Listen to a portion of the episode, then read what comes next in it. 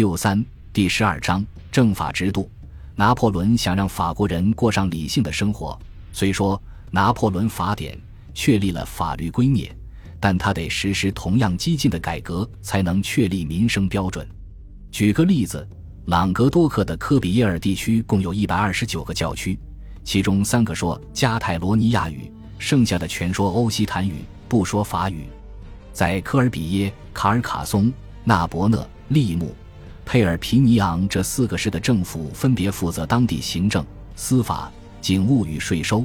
然而，各市所辖公社经常变化，容量单位赛节有不下十个基准量，度量面积时至少有五十种不同的单位。其中的色泰雷埃分别用于低地和高地时还有所不同。拿破仑本人不喜欢拉普拉斯发明的米制。我知道一英尺的十二分之一是多长。但我不懂一米的千分之一是多长，但出于商业连贯性考虑，一八零一年他还是赋予米制效力。拿破仑还设立标准币制，铜币面值有二分、三分、五分，银币面值有零点二五法郎、零点五法郎、零点七五法郎、一法郎、二法郎、五法郎，金币面值有十法郎、二十法郎、四十法郎，一法郎银币重五克。这很快成为欧洲的标准通货单位。一九二六年之前，它的价值与金属成分一直未变。在两千八百万法国人中，六百万人完全不会说法语，另有六百万人说法语时只能让他人勉强听懂。东北地区说佛兰芒语，洛林说德语，布列塔尼说布列塔尼语，其他地区说巴斯克语、加泰罗尼亚语、意大利语。凯尔特语和朗格多克方言，拿破仑自己也不精通法语，但他凭个人经历获知，要想出人头地，学会法语非常重要。随着法语成为唯一的公文用语，他改革教育，只准学校用法语授课。拿破仑保守对待基础教育，正如我们所见，他把它还给了神职人员。但对于十一周岁后学生开始接受的第二阶段教育，他的态度是革命的。一八零二年五月，他颁行法令，建立四十五所旨在培养未来士兵、行政人员和技术人才的公立中学。这些学校回答了如何培育一代爱国忠诚的未来领袖。现在，所有适龄法国儿童既学习希腊语、拉丁文、修辞学、逻辑学、伦理学、数学、物理学，也学习一些其他学科与当代语种。就王朝时代。教会控制第二阶段教育，拿破仑不想这样做，他把宗教的影响限制在最低程度。学校校规严格，十四岁以下的学生需穿校服，它包括蓝色短外套、蓝色长裤和圆帽。学生被分入各连，每连有一个中士及四个下士。最好的学生担任上士，指挥所有连。公立中学为六千四百名所谓的国家学员提供全额奖学金，但其他学生通过入学考试后也可就读，父母将为他们缴纳学费。在旧体制中，学生选择课程，如今教学计划只设必修课。省长、刑事法院院长、上诉法院院长监督这些新学校的管理。此外，还有一名专职督学。一八一三年时。法国中学在欧洲首屈一指。两个世纪后，孔多瑟中学、查理曼中学、路易勒格朗中学、亨利四世中学等拿破仑开办的学校仍属法国最佳的中学。公立中学的理念传至远离法国的地区，在西班牙与荷兰产生了示范效应。即便这两个国家反抗法国的侵占，他们依然接受了法国的教育思想。一八零六年。在某次参政院会议上，仅仅因为教育部长安托万·福克鲁瓦忘带报告，拿破仑便即兴发言。他的话几近诗歌：“过去一切之基是未来一切之本，在所有制度中当属重中之重。正在成长的一代必须形成不为某日消息左右、不为某刻情势撼动的道德观和政治观，在喜好、性格等所有教育无法塑造修缮的方面。”人类已有足够区分，让我们树立不变准则，让我们培育不朽教师。拿破仑打算在法国全境建立公立中学。总的来说，他的教育改革就像他的巴黎城建计划一样，虽诚然可敬，但未完成即早夭。一八零八年三月十七日，拿破仑的重整方案推进至下一阶段，他颁布法令，号召建设帝国大学，由其监管全国教育。帝国大学分为五个学院，所有教师都将隶属于其中一院。他设计的层级结构蕴含军事特色。校长为路易德·丰塔纳，此人意志坚决，于1804至1810年任立法院议长。校长之下的三十人委员会掌管法国所有中学及大学。大革命期间，索邦神学院被关闭，但是1808年拿破仑让他重新办学。像其他领域一样，教育制度也体现出拿破仑严重的性别歧视观。坏女人接受公共教育后。几乎都变得轻薄无良、搔首弄姿、水性杨花。一八零六年三月，他告诉参政院，男性受集中教育有诸多优势，特别是学会互相帮助，为战场上的袍泽之情做好准备；女性受集中教育却养成腐败习性。男人生来就该享受生命的全部光彩，女人生来就该住在家里，他们只应侍弄家庭生活。拿破仑法典。没有规定女孩的正式教育，不过评判这一点需考虑当时的历史背景。十九世纪初期，英美两国只有寥寥几所女子学校，而且它们全是私立的。一八零零年七月至一八零三年五月，执政府实施最大的改革举措。这一时期，拿破仑常在巴黎召开参政院秘密会议，与会人员大多是稳健共和党人、前保王党人。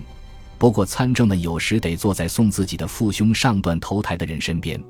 大革命的传奇已经结束。某次参政院早会上，他说：“现在我们必须让他的历史开始。”拿破仑在参政院指示方向、目的与政策的一般准则，他们被准确归结为：热爱权力与现实，鄙视特权和虚力，密切关注细节，尊重有序的社会等级。拿破仑是最年轻的参政院成员，正如沙普塔尔所回忆的，他几乎不了解一般行政工作的细节，但浑然不觉尴尬。他屡屡发问，询问最常见字词的释义与内涵。他挑起话头，让人们不停讨论，直到他形成意见。人们往往说此人极端自私，但在某次争论中，他对年迈可敬的法学家弗朗索瓦特隆谢承认道。讨论时，我不时发现自己一刻钟前说的话大错特错。我不想受谬赞。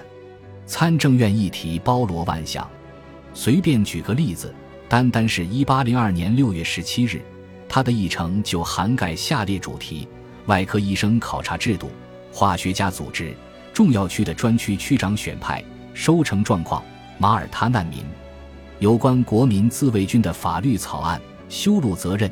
军需官管理、典当、较大公社的账目、猎场看守、商会、允许流亡者回归特定区域的法律、选举法、阿尔代什河架桥工程、科西嘉岛上两个省的合并、莱茵河左岸诸省行政界限划分。参政院会议有时持续八至十小时。沙普塔尔回忆道：“拿破仑总是说的最多，最神经紧绷。会后，他召集其他人探讨别的问题。”我们从未见他头脑迟钝。彻夜会议上，与会者疲倦了，拿破仑就说：“来吧，先生们，我们还没挣到工钱呢。”除了战场，拿破仑在参政院的表现最令人钦佩。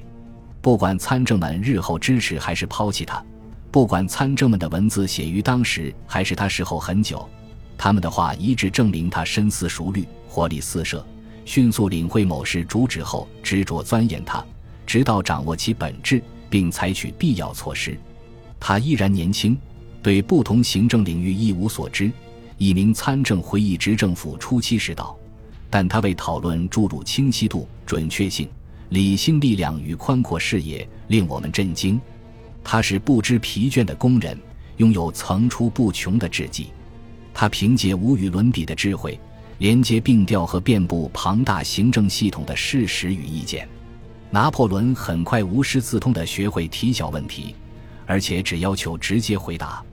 于是他问参政院参政、公共工程部长埃马纽埃尔·克雷泰：“我们在哪儿见凯旋门？我回来时能上耶拿桥吗？参政院分为多个部门，覆盖各种政务：陆军、海军、财政、司法、内政、警务、外省。出身和见解如此相异的人们坐在马蹄形长桌两侧。莫莱伯爵回忆道：“一旦组织他们的天才站在马蹄底端的讲台上，桌上的阵营划分直接就变了。”另一人回忆道：“他的座位是把桃花心木椅，他的座面上铺着，把手上裹着绿色摩洛哥皮革。这把椅子看上去和办公椅无甚区别，安放在高出地板一级的台阶上。椅子有损坏。”因为拿破仑在会上表现出经典的神经紧张迹象，讨论进展到中期时，我们看见他手握匕首或刮刀，在椅子把手上割出深深的切口。我们总是忙着给他换椅子零件，也清楚明天他又会把它切成碎片。要是他想找别的乐子，他就抓一支羽毛笔，给面前的每张纸画上粗大的墨水线条。等这些纸黑的差不多了，他就把它们揉成一团，丢在地上。有抱负者宁愿担任助理办事员等参政院初级职位，也不想去其他公务员部门另谋高就，因为参政院是吸引拿破仑注意的好地方。这些人构想参政们通过的法律议案。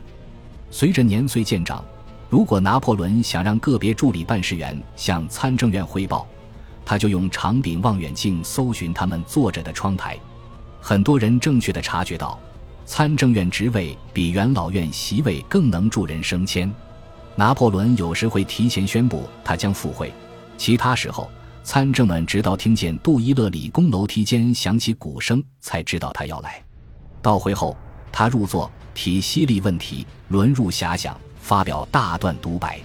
你知道我为何允许参政院如此畅谈吗？他曾对勒德雷尔自夸道。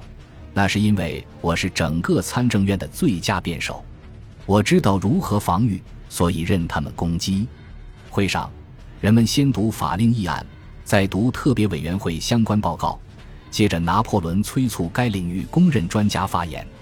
参政们言谈务实，在此地慷慨激昂的作秀只会招来嘲讽。拿破仑不怎么掩饰自己在立法、土木工程与开国方面效仿的榜样。他改革立法。拿破仑提及尤利乌斯·凯撒时道，推敲民法典与刑法典文本。他发起工程，建造大量精美建筑，美化罗马。他汇编帝国全境地图和各行省数据，命令瓦罗建立收藏丰富的公共图书馆。他宣布动工排干旁廷湿地。拿破仑创立的制度能否像凯撒留下的一样长久呢？现在说这个未免太早。但他显然已经埋下他所谓的一些花岗巨眼，支撑法兰西的灵魂。感谢您的收听，喜欢别忘了订阅加关注，主页有更多精彩内容。